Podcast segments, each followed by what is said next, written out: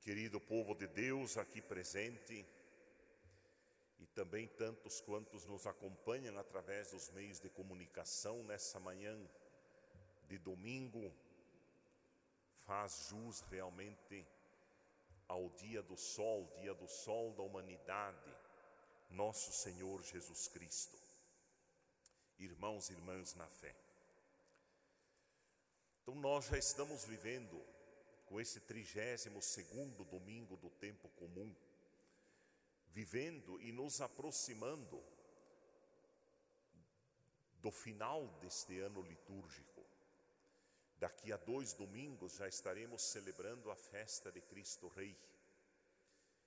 E assim encerrando esse ano litúrgico de 2020 e já iniciaremos um novo ano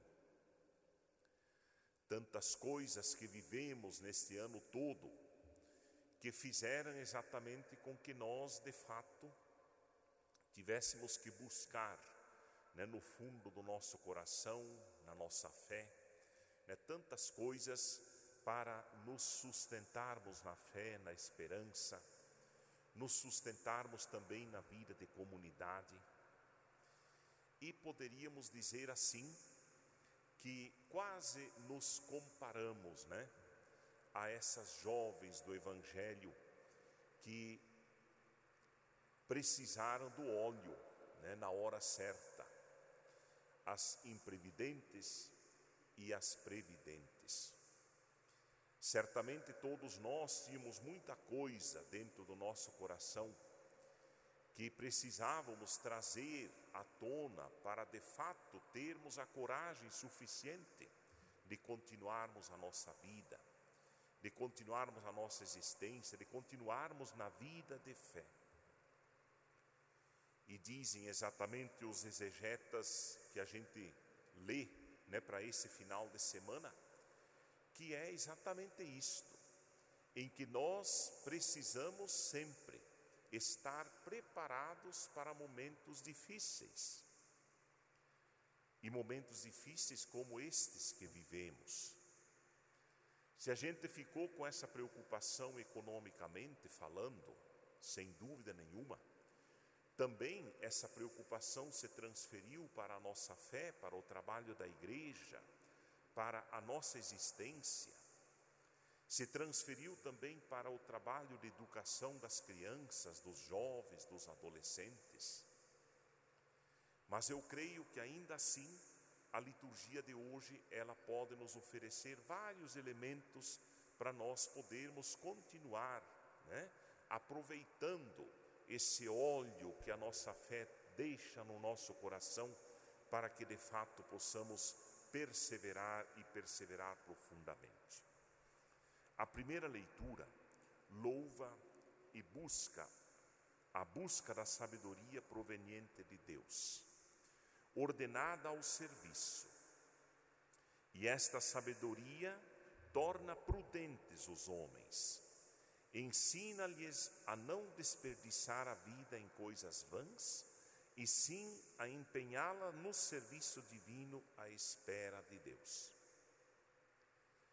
Na linguagem bíblica, a sabedoria se identifica com a pessoa de Cristo, que é a plenitude da sabedoria. Quem procura, a encontra, desde já. Para que a sabedoria ilumine a vida do homem, só é preciso disponibilidade para acolher. Na segunda leitura, nós vemos Paulo falando do destino eterno dos homens. A vida terrena não termina no vazio, mas no encontro com Cristo.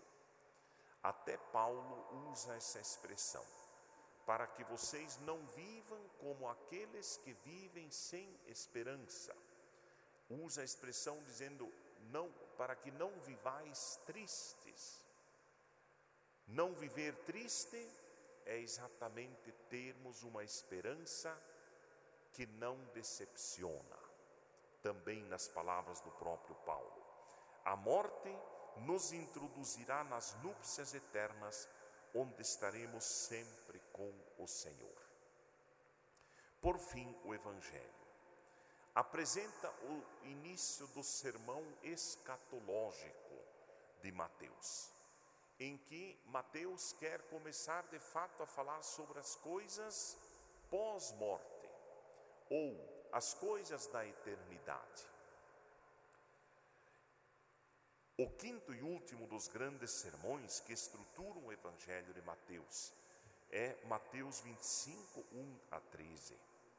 Encaixa-se bem no ambiente dos últimos domingos do ano litúrgico, em que nós somos quase provocados assim a fazer um balanço da nossa vida, para ver o que sobrou, para ver o que permaneceu né, de tudo aquilo que ouvimos, até mesmo da vida, de tudo o que se enfrentou o que sobrou para a gente?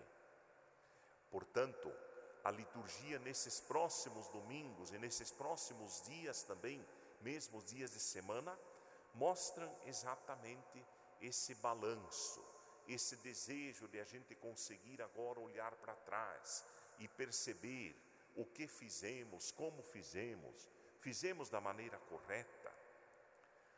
A figura de núpcias, apresenta as relações entre Deus e o homem.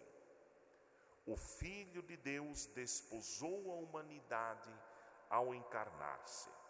Depois, consumou estas núpcias na cruz, com que remiu os homens e os ligou a si, reunindo-os na igreja, sua mística esposa. Assim, a existência é uma vigilante espera do esposo ocupada em boas obras, que são o óleo que alimenta a lâmpada da fé.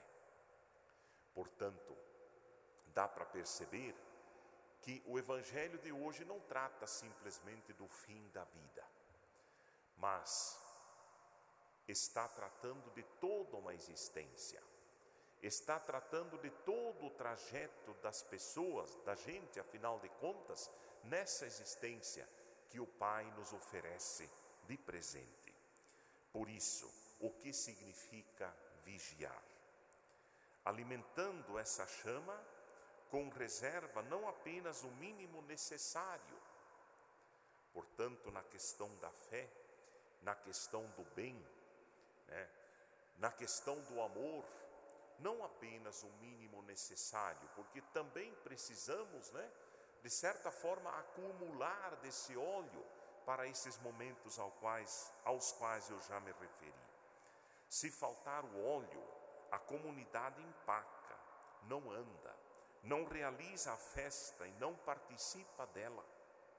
Sem óleo, a lâmpada se apaga e a comunidade estaciona. Por isso, estar atentos, atentos aos sinais de Deus para reconhecer o seu rosto, sua voz, no grito do pobre, no desespero do marginalizado, no pranto do doente, das pessoas que sofrem, naquele que anuncia a paz, naquele que clama por justiça, por respeito, por igualdade. Portanto, vigilância nesse evangelho de hoje não é algo estático, mas é sempre uma vigilância trabalhadora, uma vigilância ocupada, que está sempre ao redor percebendo os grandes sinais que Deus nos mostra. Não apenas para vivermos de aparentes milagres, mas porque sabemos que Deus já nos disse tudo. Deus já mostrou tantos caminhos e apenas olhando a liturgia de hoje, quantos caminhos Deus já nos indica para que nós possamos continuar perseverando.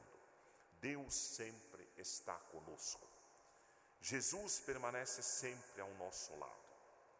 Há, porém, momentos de um encontro mais profundo, que são as visitas de Deus, sobretudo a última, para a qual o Senhor chamou hoje especial atenção mas quem vive vigilante não se preocupa, pelo contrário, aguarda com profunda esperança esse momento. Por isso, irmãos e irmãs, vivamos na paz, mas uma paz operosa, uma paz confiante, uma paz, sobretudo, tranquilo.